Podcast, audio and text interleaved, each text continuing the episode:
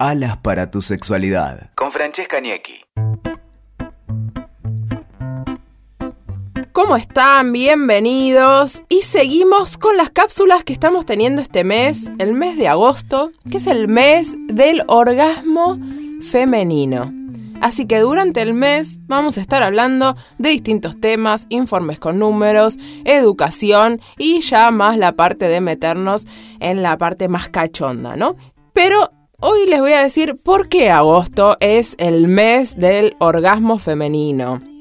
Y la realidad es que el día específico es el 8 de agosto. El 8 de agosto se instaura como el Día del Orgasmo Femenino a partir de que un concejal de una localidad muy pequeña de Brasil, en 2001, hace un informe para investigar la sexualidad de las mujeres y el placer, el disfrute de las mujeres en esa localidad. Y este aquí que el informe le dio que la mayoría de las mujeres no tenían orgasmos. A partir de ese informe, este concejal se pone en la lucha para que el tema del disfrute femenino sea una cuestión de salud pública. De salud pública. Entonces empiezan a hacer a partir de ese momento distintas campañas, campañas de educación y de promoción del orgasmo femenino como representante del disfrute y del placer en la sexualidad de la mujer.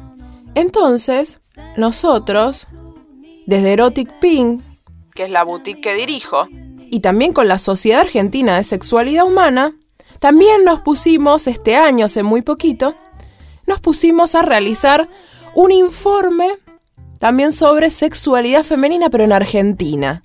O sea, siempre que encontrábamos y buscábamos algo sobre orgasmos femeninos, lo que encontrábamos siempre eran datos de otros países, incluso obviamente este dato del 2001 de Brasil. Pero con la Sociedad Argentina Sexualidad Humana nos pusimos manos a la obra y armamos un informe sobre sexualidad femenina en Argentina y entrevistamos a más de 500 mujeres desde principio de año hasta hoy y también obtuvimos una encuesta una encuesta con unos resultados que derivaron en un informe sobre los orgasmos femeninos en Argentina. Y esto es primicia, porque estamos recién ahora empezando a hablar sobre los resultados de este informe.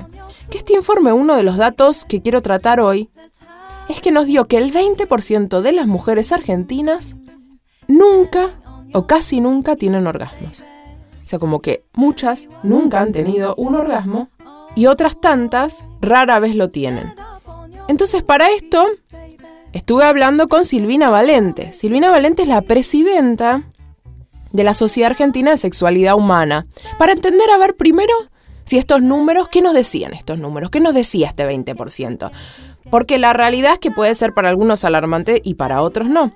Silvina Valente nos dijo que es un número muy representativo, que el 20% en una población es un número muy alto y que en otros países más o menos estaban entre un 20 y un 30% de la población, en algunos un poco menos, pero más o menos esos eran los, los números, pero que realmente era un número bastante importante.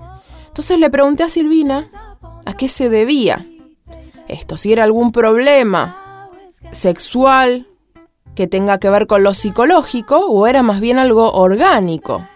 Y lo que más me llamó la atención fue que me dijo que de este 20%, un número muy poco, muy pequeño de la población tenía que ver con temas orgánicos, o sea, por ejemplo, que tuvieron alguna eh, cirugía que luego les hace difícil poder llegar a sus orgasmos.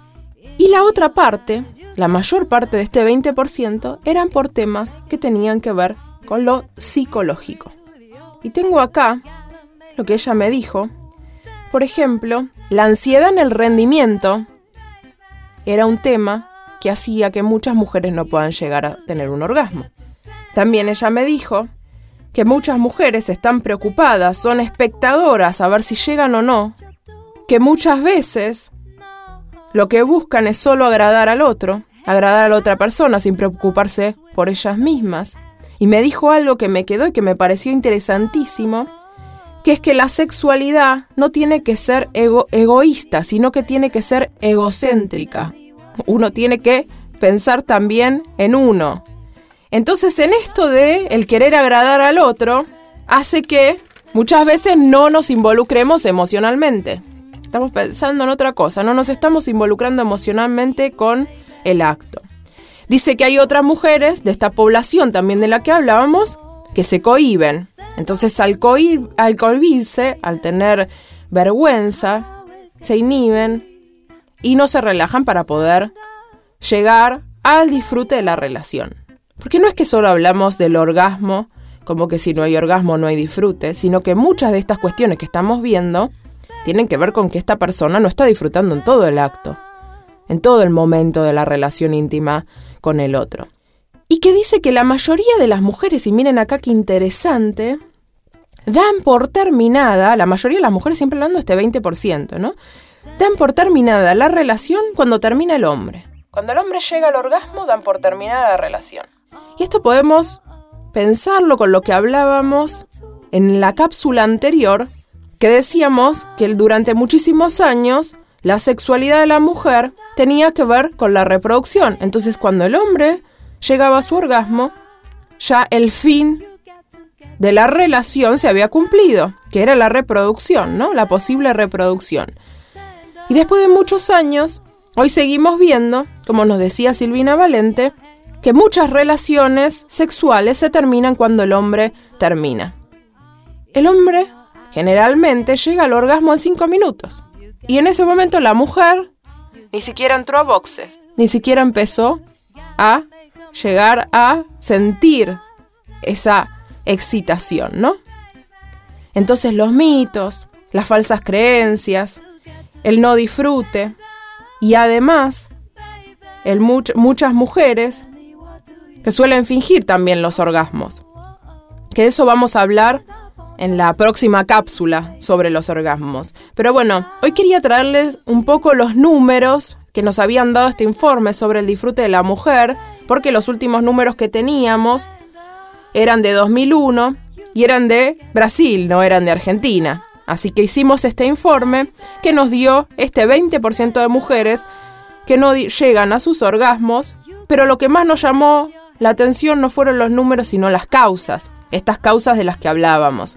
Entonces, los espero en la próxima cápsula de orgasmos hablando de fingir orgasmos. Así que hasta la próxima, un bachone y disfruten este mes, agosto, el mes de los orgasmos femeninos.